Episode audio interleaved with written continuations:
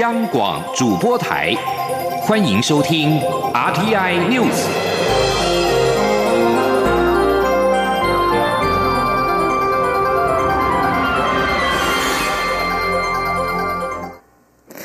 各位好，我是张旭华，欢迎收听这节央广主播台提供给您的 RTI News。台北市长柯文哲在六号接受专访时，质疑蔡英文总统将两岸关系当成去年底选举的强心剂，并指蔡总统对中国的考卷不及格。蔡总统今天受访时表示，他只有一张考卷，就是台湾的安全和区域和平稳定。他并强调，身为台湾的总统，必须为台湾人坚定且清楚的表达立场。记者欧阳梦平报道。台北市长柯文哲六号接受媒体专访，谈到两岸关系时，他认为在去年底民进党与九合一选举大败后，蔡英文总统感觉对中国大陆的态度更趋强硬，或许是借此当作强心剂。对于美中台三边关系，柯文哲认为蔡总统在美国的考卷可以拿到八十分以上，但是在中国大陆那边就只有被当掉的五十分。对此，蔡总统七号上午到基隆市出席端午龙舟竞赛暨嘉年华会后受访表示，他只有一张考卷，就是台湾的安全与区域的和平稳定。总统说：“我们只有一张考卷嘛，哈，就是台湾的安全。”跟区域的和平稳定，这是我们的考卷哈。那过去三年来，我们致力于维持台湾的安全，也希望两岸之间啊能够维持和平稳定的现状啊。那同时对区域的和平稳定，我们也做了一个积极的参与的工作哈。所以呃，在整个呃在区域的事务上，或者是在国家安全的事务上啊，我们都谨慎以对啊。那也维持了我们整体的外部关系的稳定。蔡总统认为柯文哲应该再仔细听听他说的内容。他身为台湾的总统，说的每件事都是要为台湾人坚定且清楚的表达立场。中央广播电台记者欧阳梦平在台北采访报道。此外，中国共产党建党即将满百年，中国国家主席习近平也面临第三届连任挑战。外界担忧北京对台采取大动作。对此，美国在台协会 AIT 前理事主席布瑞哲今天接受广播节目专访时说：“台湾的未来要由台湾人民决定，不应该受到习近平寻求连任等因素的影响。”布瑞哲表示，统一与否影响极为深远，应该是在台湾人民准备好的时候才做决定。他说。台湾对中国所提的一国两制没有兴趣，中共建党百年、习近平新任期等因素都不会影响台湾人在一国两制既有的决定。接下来关心的是，桃园市空服员职业工会罢工投票结果今天出炉。空服员职业工会不仅取得过半会员支持，也通过自己设下的长荣分会八成门槛。换言之，工会顺利取得罢工权。不过，桃园市空服员职业工会秘书长郑雅玲表示，虽然他们随时可以启动罢工，但目前并没有关闭协商大门。下一步就看长荣航空有没有释出善意解决问题。记者肖昭平。报道，要罢要谈，长荣决定，长荣罢工，一定成功。为了争取劳动权益，桃园市空服员职业工会从五月十三号起发动为期二十五天的罢工投票。如果获得全体会员过半同意的两千九百六十七张票，以及长荣分会也取得八成同意的两千六百二十一张票，才能取得合法罢工权。而根据七号的开票结果，华航及其他分会同意罢工票有一千零八十九张，长荣分会部分同意罢工票则有两千九百四十九张票。因此，全体会员中同意罢工总票数共有四千零三十八张票，而长荣分会支持罢工比例更高达九成。换言之，工会成功取得罢工权。桃园市空服员职业工会理事长赵刚说：“就是我们已经超过了劳资争议处理法所规定的全体会员过半数同意的法定门槛，更超过了本会自行设定的。”长荣分会八成的同意门槛，我们正式取得罢工权。桃园市空服员职业工会秘书长郑雅玲进一步表示，虽然工会成功取得罢工权，但是他们并没有关闭协商大门，是否会采取罢工行动，全看长荣航空下一步的协商态度。他说：“今日本会以高度支持率通过罢工权，显示全体会员已对资方一路以来的协商态度感到非常不耐。”呼吁长荣航空把握时机，不要再以敷衍拖延的心态面对工会。第四点，前日前交通部表示可能派遣军机支援长荣航空疏运，本会必须再度声明，协助长荣航空疏运，只是一再的助长长荣航空强硬的态度。让长荣航空更加有有恃无恐的欺凌工会。桃园市空服员职业工会表示，只要在公平、公正、对等协商共识下，工会并不排除协商直播。未来工会也会服从会员民意，择其执行罢工行动。因此，即刻促请会员随身携带印有罢工字样的头带，并拍照上传全球打卡，也提醒留意工会下一步的行动讯息。不。过，他们也说，如果长荣航空是出善意，拿出前进方案，工会就不会走到罢工那一步。中央广播电台记者肖兆平采访报道。对此，长荣航空回应表示深表遗憾，但也说协商大门不会关闭，呼吁工会在争取空服员福利之际，也能够以消费者和旅客的权益为优先考量。对于工会随时可能发动的罢工行动，长荣航空表示已经进行相关的应变规划，一旦发生罢工，将会成立紧急应变小组，统筹人力盘点、航班调度以及旅客疏运规划。交通部政务次长王国才表示，交通部已经做好因应罢工最坏状况准备，民航局也已经有应变小组，目前已经开过四次应变小组会议。劳动部次长林明玉表示，劳动部非常关切这次罢工投票，已经确定于十号邀集劳资双方召开协商会前会，凝聚共识，双方也都允诺出席。在选举相关消息方面，二零二零民进党总统初选电视政见发表会八号将登场，将会在华视进行。政见发表会分申论、提问、结论三部分，而蔡英文总统和行政院前院长赖清德两人预计会在会后分别举行记者会。蔡总统今天上午在基隆出席龙舟活动时受访表示，他会很慎重，但会以平常心面对，将会借着这个机会向人民清楚报告这几年来的施政。陪同的基隆市长林佑昌也力挺蔡总统，希望他能够继续领导，并且给基隆市更多的支持。记者欧阳梦平报道。蔡英文总统七号上午到基隆市参加端午龙舟竞赛暨嘉年华会。对于八号就要登场的证件发表会，蔡总统在接受媒体访问时表示，他会以慎重但平常心面对。总统说：“毕竟我是现任的总统，我每天处理的都是国政啊，而且我也以国政优先嘛哈。那当然我也很珍惜今天有这个机会啊，让我在政见发表会上把这几年来的施政啊，能够清楚的向呃人民来报告哈。所以呃，我会以很慎重，但是呃以平常心来面对呃明天的呃政见发表会。”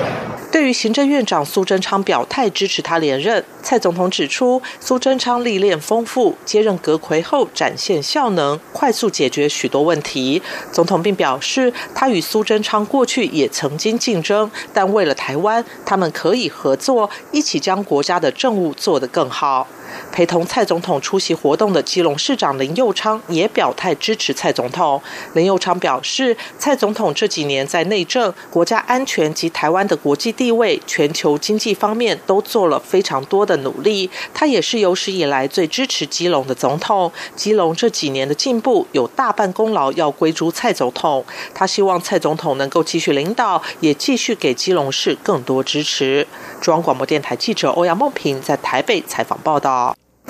而前行政院长赖清德今天全天没有公开行程，下午与特战小组进行政见发表会的相关模拟。赖清德发言人李退之表示，备战政见发表会，赖清德大约从两周前就开始准备，是议题性质分门别类。下午与特战小组进行政见发表会的相关模拟，青睐人士表示，赖清德会提出国家战略目标，以壮大台湾为主轴，不会是一份前阁魁的国政报告，而是从。人民的角度出发。国民党立委王金平六号宣布不参加党内总统初选。他在今天受访时被问到未来是否会为其他人抬轿，王金平表示，他未来合作对象就是国民党。至于其他人，他都欢迎一起商讨如何让国民党赢得明年的大选。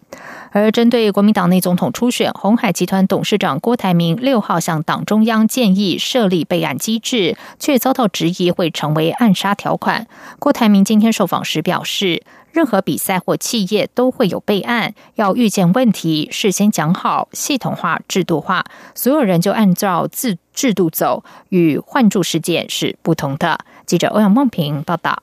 投入国民党二零二零年总统大选党内初选的红海集团董事长郭台铭，六号与初选协调小组会面时，建议建立一套备案机制。如果初选出现的候选人因故不能继续参选，将由备份人选接替。有中常委质疑，这会沦为暗杀条款。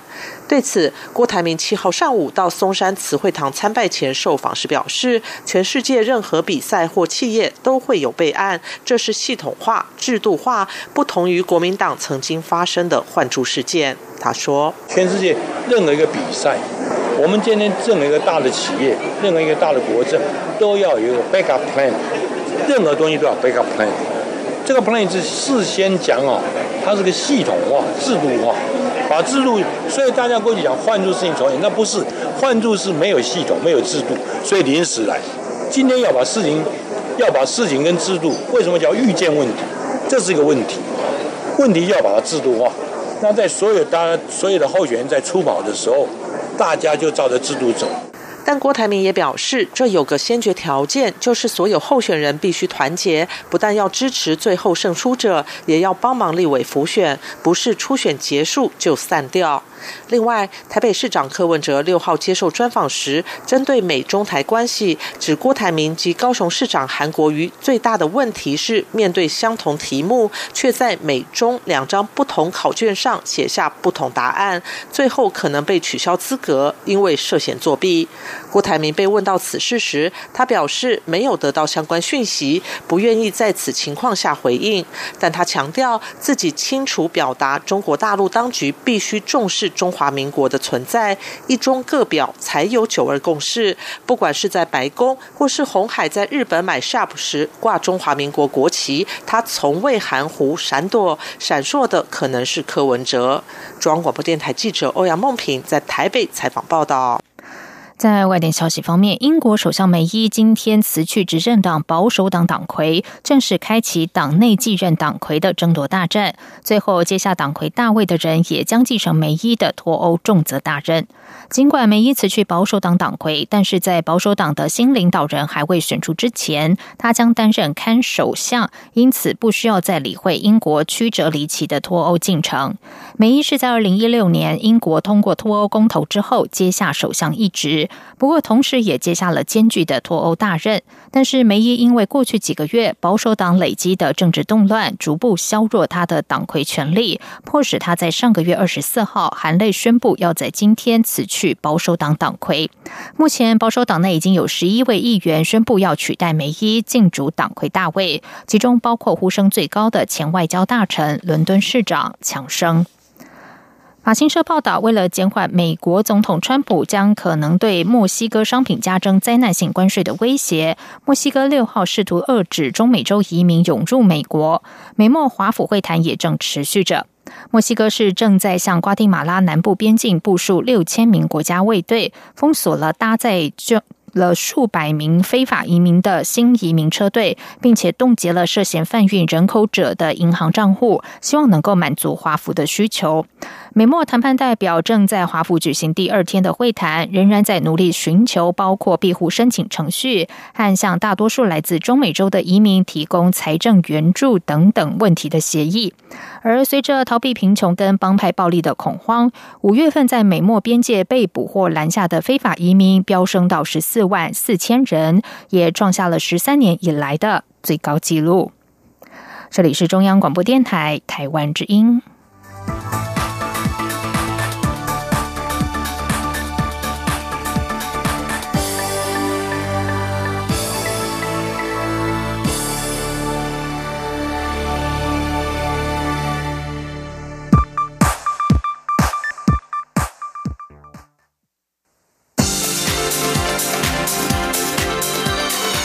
这里是中央广播电台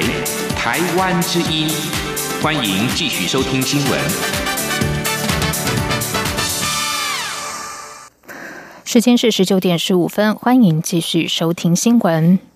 英国苏格兰高等法院六号开庭宣判，不予引渡英籍人士林克颖回台服刑。外交部今天对此判决表达遗憾，将持续和法务部合作，并要求住处和苏格兰检方联系，严议提起上诉的可能性。法务部今天指出，尊重裁判，但只感遗憾，将严议有无可能促请苏格兰司法部提起上诉，持续争取引渡林克颖。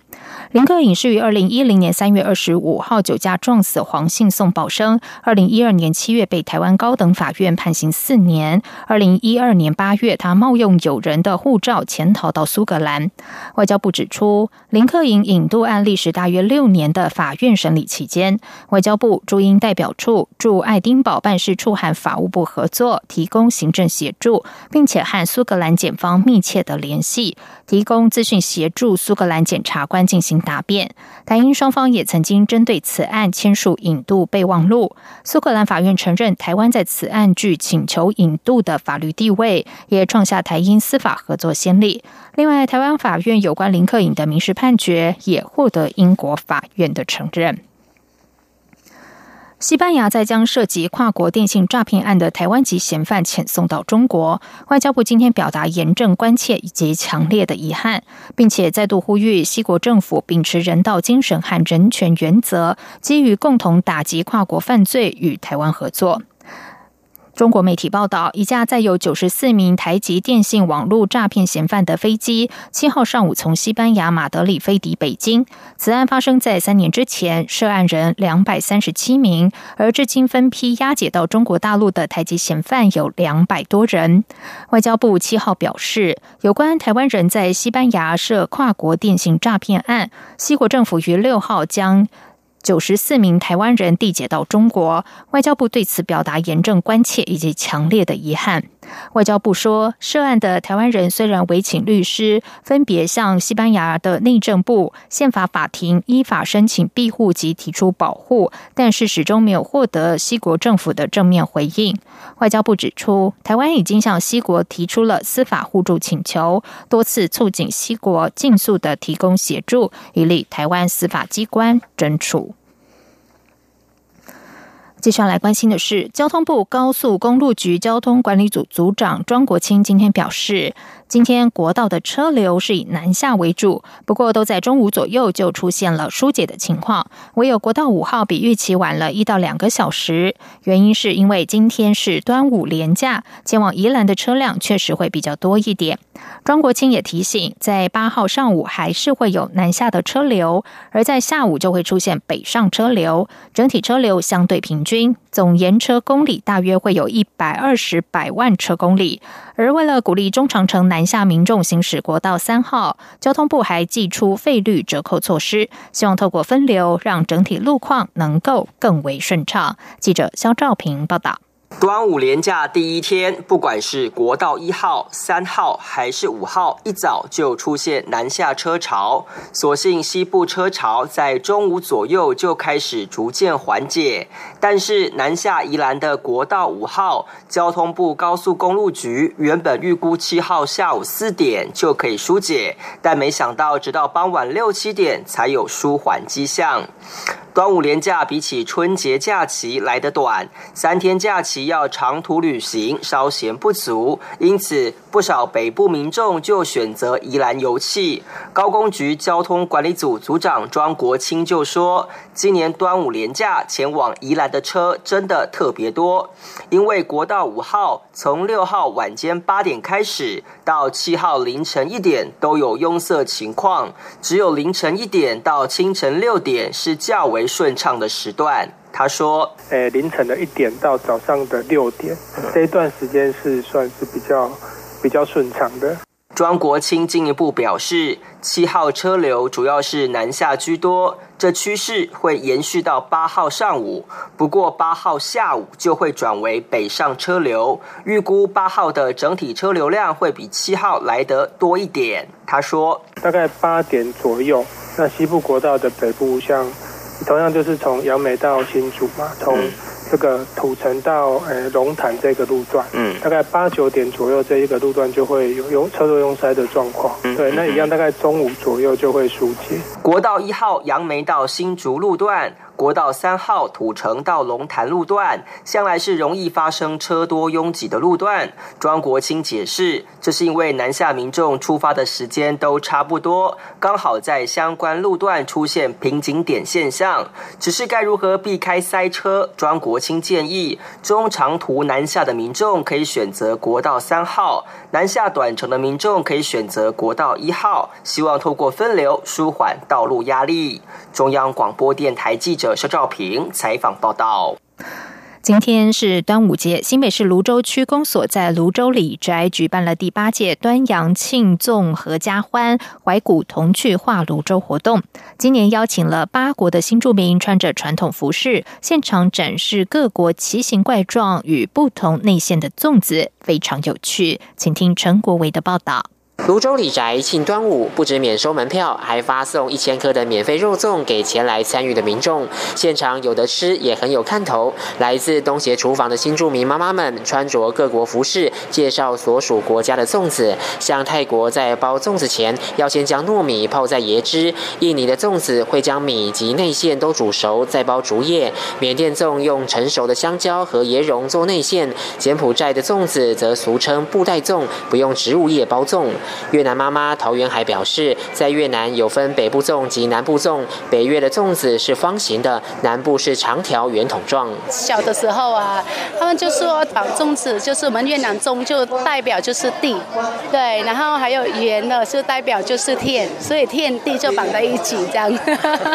新北市长侯友谊也到场共享盛举，他说来这里认识各国的包粽文化是学习新知。唔好给咱会记咱的肉粽吼，三角锥。三角锥那小锅块，让缅甸的肉粽那冰激凌的，起码做六克的啦。所以，其实一个传统文化在融入各方面的文化的过程当中，那一点，那是一个多元民主，那要包容别人进到我们的领域来讲我们传统的习俗？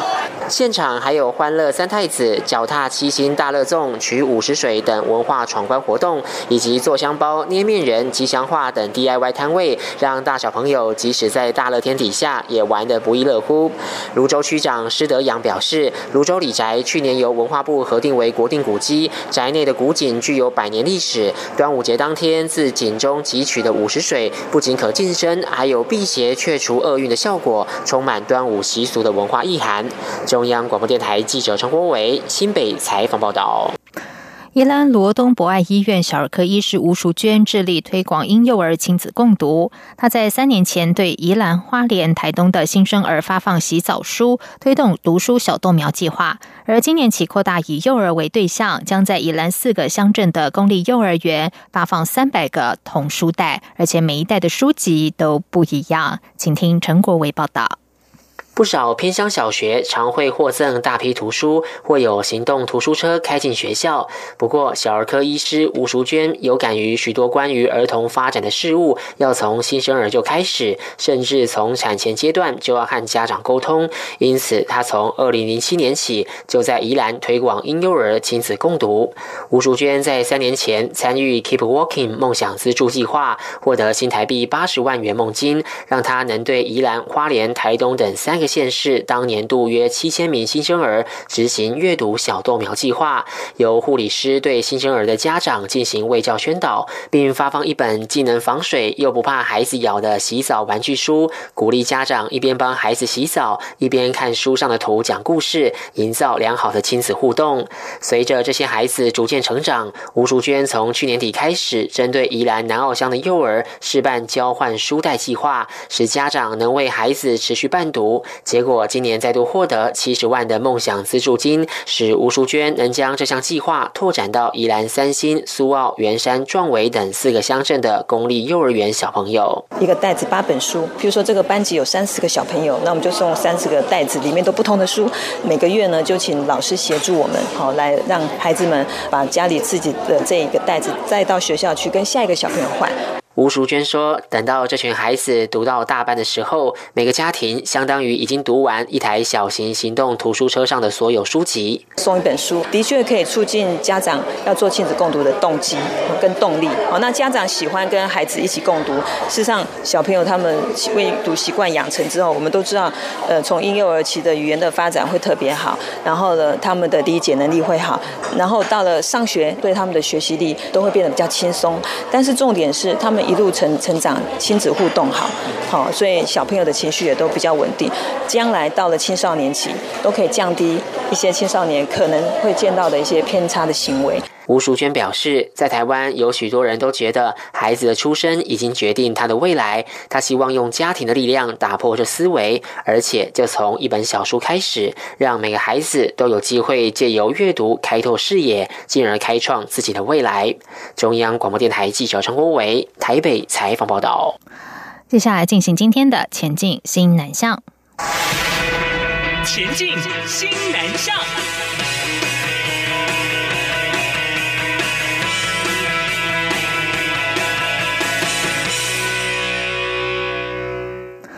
教育部推动新南向学海逐梦计划，每年分两次核定补助大专院校的学生到新南向国家机构实习。今年第一次审查结果出炉，核定补助九十二所学校，三百六十六个计划案，预计有一千八百零八名学生将分别前往十三个新南向国家实习，总补助金额倍增到新台币一一亿一千多万元。而教育部预计九月会再受理今年的第二次申请。请听陈国伟报道。为让更多大专校院学生有出国实习的机会，去年在教育部次长任内三度代理部长职务的姚立德，当时决定要将今年参与“学海逐梦”及西南向“学海逐梦”计划的学生人数倍增，因此今年光第一次核定补助的人数与经费就已经达到去年整年的额度。教育部国际及两岸教育司科长王宏明表示，前往非西南向国家进行职场实习的“学海逐梦”计划，去年两次征选。计划案